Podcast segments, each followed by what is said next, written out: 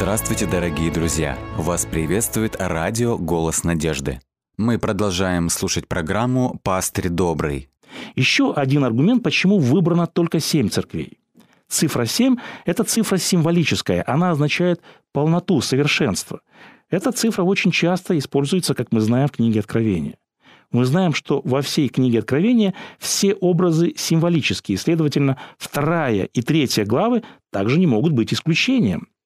В данном случае речь идет о э, семи конкретных э, христианских общинах, которые стали прототипом семи исторических периодов, которые покрывают всю историю христианской церкви. То есть это период между первым и вторым пришествием Иисуса Христа. Цифра 7 указывает на то, что божественная весть во второй и третьей главах была адресована не только этим конкретным историческим церквям в древности, но всей церкви Божьей и народу Божьему всего мира на протяжении всей истории.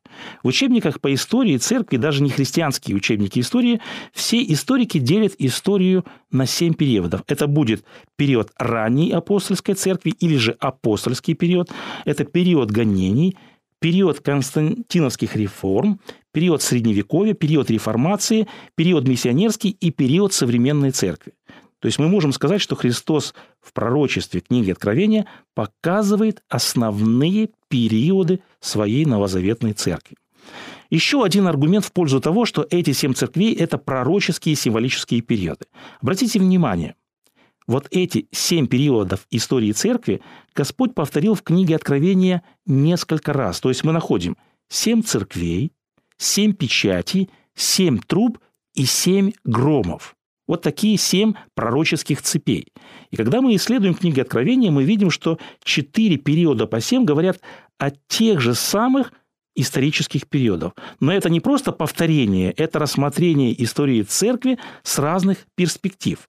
То есть пророческий период семи церквей – это оценка духовного состояния церкви на протяжении всей истории. Семь печатей – речь идет о том, как церковь влияет на общество, что происходит в обществе в результате влияния церкви. Это оценка миссионерской деятельности церкви. Семь труб – это пророчество о том, как церковь подвергается судам Бога и влиянию общества.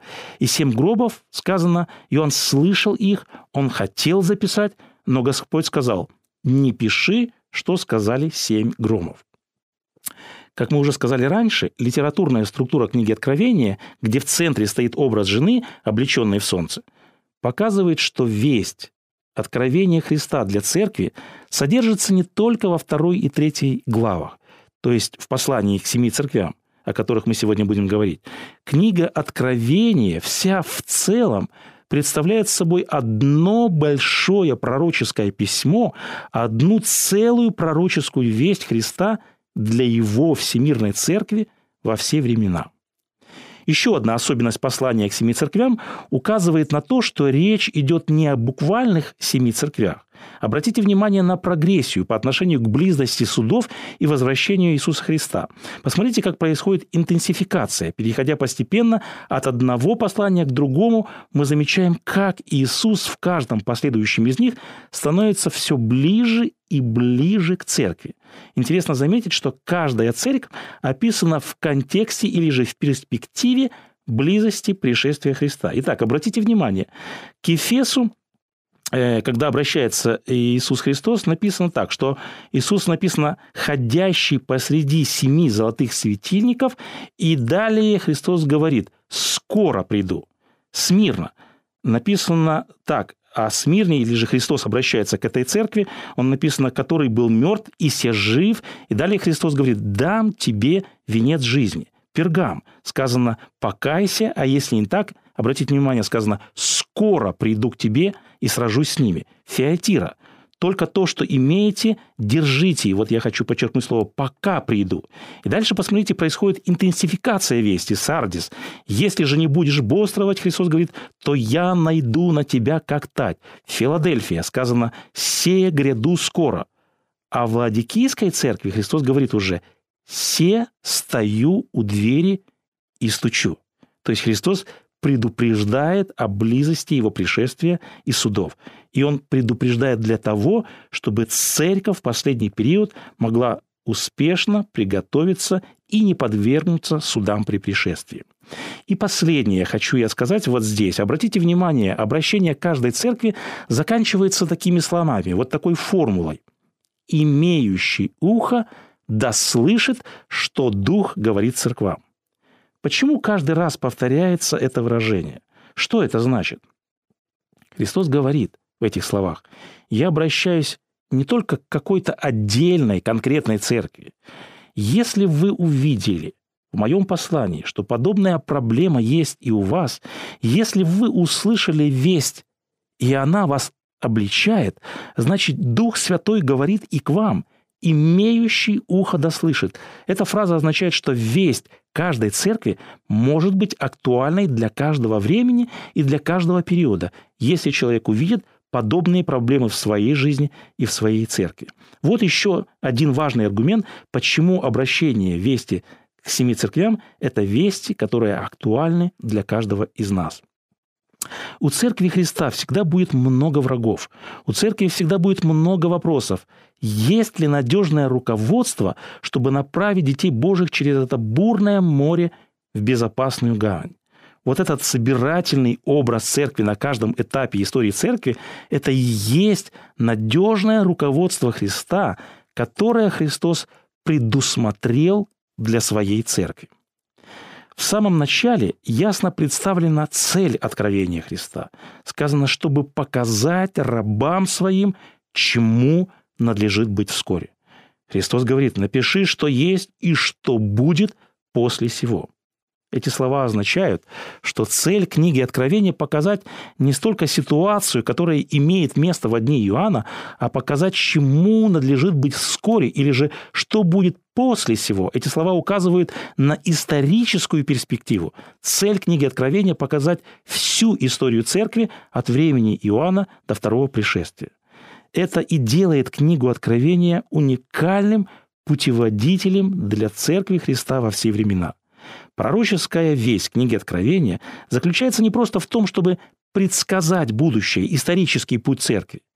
Весть Христа в большей мере пасторская, руководить, направлять, утешать верующих во Христа во время испытаний и гонений, побуждать их сохранять истинную веру до конца, а также увещевать и предостерегать их от обмана и лжеучений. Перед тем, как мы обратимся к рассмотрению семи посланий для каждой церкви, следует показать нечто общее, что присуще каждому из этих семи посланий. Каждое письмо, каждое послание состоит из нескольких частей, и мы сейчас кратко рассмотрим несколько ключевых моментов или же разделов вот этих посланий. Первое. Прежде всего, это адресат. В каждому, каждой церкви обращено непосредственно Э, обращение каждой конкретной церкви. Далее мы находим еще одну важную характеристику. Для каждой церкви Христос представляет одну из своих характеристик. Это характеристики взяты из величественного явления, которое описано в первой главе. Почему это делает Христос? Почему, представляя церкви, Он представляет какие-то свои характерные особенности или же качества? Христос представляет одну из своих характеристик для каждой церкви в соответствии с тем духовным состоянием или тем положением, в котором находится та или иная церковь. Давайте мы проследим. Так, например, для периода Ефеса, это период чистоты учения, Христос являет себя как держащий семь звезд в деснице своей, ходящий посреди семи золотых светильников. Смирно это период испытаний и гонений. Христос говорит, что Он первый и последний, который был мертв и все жив. Вот в этом Христос являет себя как первый мученик, как тот, кто также был убит, но воскрес. Поэтому церковь получает в этой характеристике Христа ободрение и обетование, что Христос был мертв, но все жив. Пергам – это период, когда начались отступления от истины. И Христос в этом случае э, говорит, имеющий острый с обеих сторон меч. Обоюдо острый меч Слова Божия должен отделять истину от заблуждения, отсекать святость от греха и нечистоты, церковь от мира. Феатира Это период темного средневековья, это период отступлений. Церковь в полном отступлении. Церковь преследует святых. Она перестала светить, поэтому Христос говорит этому периоду. Так говорит Сын Божий, у которого очи, как пламень огненный, и ноги, подобны халкаливану. Это язык суда. Христос заявляет, что его очи, его зрение все пронизывает. Он видит все, у него семь очей. А поэтому – Обращаясь к отступившей, он говорит, что будет однажды судить. Сардис – это период реформации. Христос говорит, церковь, с одной стороны, переживает возрождение истин, но в то же время остается еще в рамках прошлых заблуждений, погрязших в богословских спорах. Нет миссионерской деятельности в основном в этот период. Поэтому Христос говорит о себе, так говорит имеющий семь духов Божиих и семь звезд. Филадельфия – это период миссионерского пробуждения. Мы будем говорить подробно как-то об этом периоде, очень интересном и очень важном в христианской истории. И Христос говорит о себе по отношению к этому периоду. Так говорит святый, истинный, имеющий ключ Давидов, который отворяет, и никто не затворит. Затворяет, и никто не отворит. Это период миссионерских возможностей, которые открывает Иисус Христос. И, наконец, Ладикия Подобно Эфесу, у нее нет заблуждений, но и нет любви, нет огня, нет ревности. Здесь Христос говорит, так говорит Аминь. Христос открывает свое имя, Он называет себя именем Аминь, свидетель верный и истинный, начало создания Божия. Имя Аминь указывает, что Христос выполнит свои угрозы, если церковь не примет обличение во внимание. Итак, мы видим, характеристики Христа подразумевают похвалу, предупреждение, угрозы, критику, обличение и обетование. В каждой церкви Христос представляется по-разному, и уже в том, как Он представляет себя, заключается важная весть. Мы можем быть христоподобны, мы можем светить, мы сможем преобразиться только в том случае, если взираем на славу Христа, на образ котором Он открыл себя, если мы постоянно соотносим себя с Его святостью, если мы находимся в правильных взаимоотношениях со Христом, мы преображаемся от славы в славу, подобно тому, как луна отражает свет солнца. Вот почему в начале каждого послания Христос указывает на свою славу. Христос – это не только великий врач, который обнаруживает духовное заболевание, который всего лишь ставит диагноз, который указывает на недостатки, но Он также сам и является средством для исцеления. Далее обратите внимание, каждой из семи церквей Христос говорит «Знаю твои дела». В Откровении в 5 главе в 6 стихе сказано, что Агнец имеет семь очей. Пророк Захария также видит семь очей, и ангел объясняет, те семь очей – это очи Господа, которые объемлют взором всю землю. Семь очей – это символ полноты, символ всеведения Божия. Образно говоря, вот эти семь очей Иисуса Христа оценивают и экзаменуют Церковь Божью. Во второй главе книги Откровения, в 23 стихе Христос говорит о себе – «Я есмь испытывающие сердца и внутренности, и воздам каждому из вас по делам вашим». Христос живой, Он глава церкви, Он в центре управления Вселенной, Он в небесном святилище. Видит ли Он наши действия или наше бездействие? Непременно. Христос, который имеет семь очей, обращается к каждому из нас и говорит, я знаю твои дела. Какую оценку Христос дал бы нашей общине? Какую оценку Христос дал бы каждому, лично каждому из нас? Задавали ли мы себе подобный вопрос? Здесь несколько слов буквально. Хотелось бы сказать о самооценке. Это ключевой момент. У каждого человека, у каждого из нас есть личная самооценка. Из чего она формируется, из чего она складывается? Она складывается обычно из критериев, которые установились в обществе, из того, что в обществе считается успехом или неуспехом. И вот исходя из этих критериев, мы и оцениваем себя. Мы сличаем свою жизнь с теми параметрами, которые задает нам общество, мир, и мы оцениваем себя по этим критериям. Преуспел ли я или не преуспел? По этим критериям оценивают нас и наши ближние. И вот для нас важна наша личная самооценка. Нам важно, как оценивают окружающие. Но давайте мы зададимся вопросом, а что думает о нас Иисус Христос? Если бы Он сейчас явился, что бы лично Христос сказал обо мне? Как бы Он оценил меня? Какую оценку Он бы дал лично моей христианской жизни? Мы неоднократно находим в Писании, как Бог оценивает того или иного человека. Так, например, однажды о царе Дарии Бог сказал, «Ты найден очень легким». А о Давиде Бог говорит противоположное нечто. Он говорит, «Это муж по сердцу моему». Подобным образом Христос дает оценку каждой из семи церквей.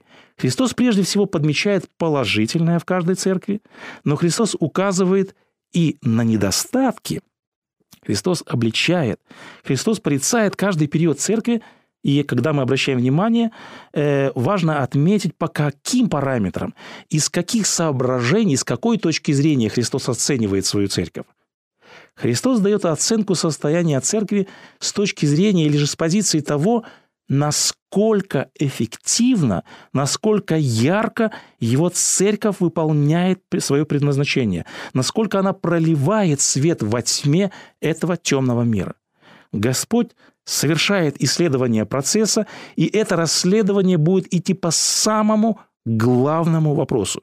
Что делает Церковь Божия на земле? Исполнила ли она свою миссию? Исполнила ли она свое предназначение? Оправдала ли она ожидания Бога? Как люди отзываются о Боге, смотря на Церковь Христа? В Церкви Христос обнаруживает самые различные недостатки и проблемы. В чем Христос обличает Церковь? Мы видим из текста, что это потеря и утрата первой любви, это терпимость порой к ложным учениям и учителям, это духовное, как сказано в тексте, духовное прелюбодеяние, духовная смерть, сон, апатия, самоправедность, самоудовлетворенность, самообман, духовная слепота, глухота, духовная нагота и так далее. Можем ли мы вот в этих всех несовершенствах выявить общий корень, суть различных проблем церквей. Все духовные болезни имеют одну общую причину. Христос называет ее так. «Потому что ты потерял, забыл, оставил первую любовь твою». Главное, что делает наше свидетельство живым, главная движущая сила нашего благовестия, нашего свидетельства миру – это иметь любовь Христа. Это иметь любовь ко Христу. Это иметь связь. Это иметь от живые отношения Иисусом Христом. Христос сказал, ветвь будет живой, если она будет на лозе, если она будет питаться соками жизни. В этом разделе мы также наблюдаем определенную прогрессию и в обличении. Так, например, Ефес начинается с того, что утеряна только любовь, Николаиты, то есть заблуждения, которые выявились в этот период, это только малая группа. И Христос говорит церкви в Ефесе, приду к тебе, и дальше он говорит, сдвину светильник с твоего места, если не покаешься. Смирно. Здесь показана группа отступников, разрастается и становится уже сборищем сатанинским, пергам. Деятельность лжеучителей – привела к формированию заблуждений и ложных доктрин, разрушающих церковь изнутри. Пергамской церкви звучит весть. «Покайся, а если не так, скоро приду к тебе и сражусь с ними мечом уст моих», говорит Христос.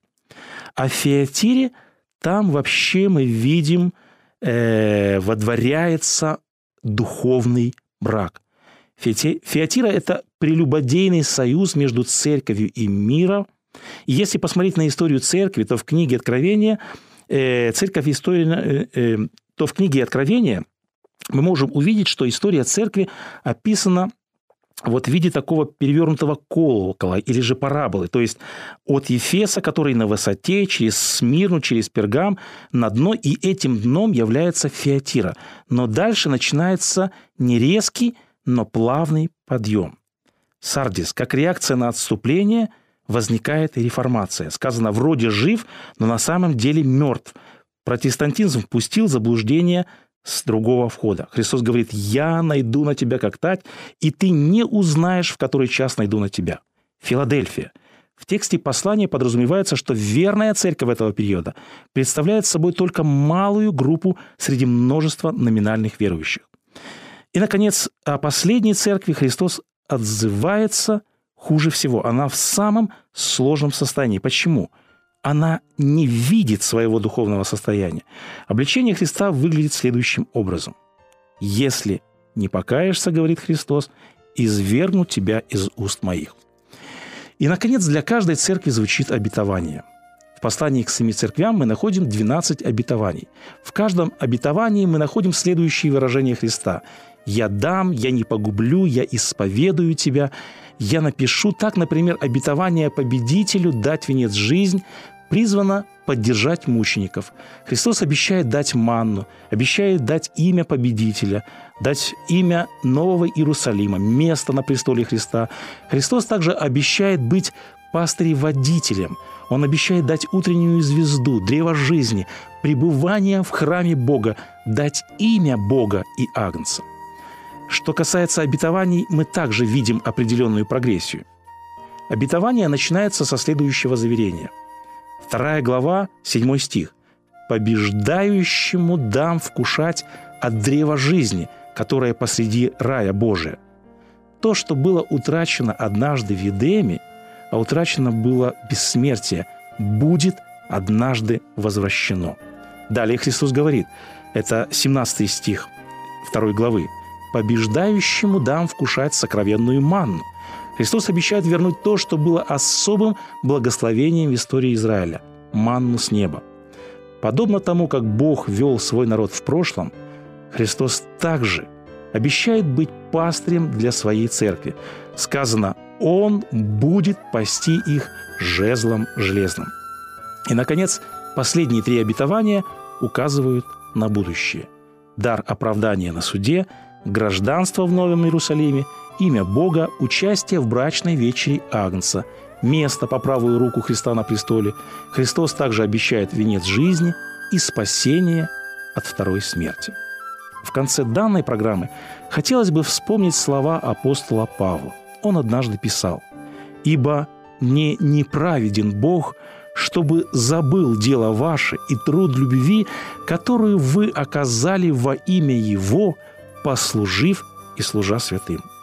Желаем же, чтобы каждый из вас для совершенной уверенности в надежде оказывал такую же ревность до конца, дабы вы не обленились, но подражая тем, которые верою и долготерпением наследуют обетование.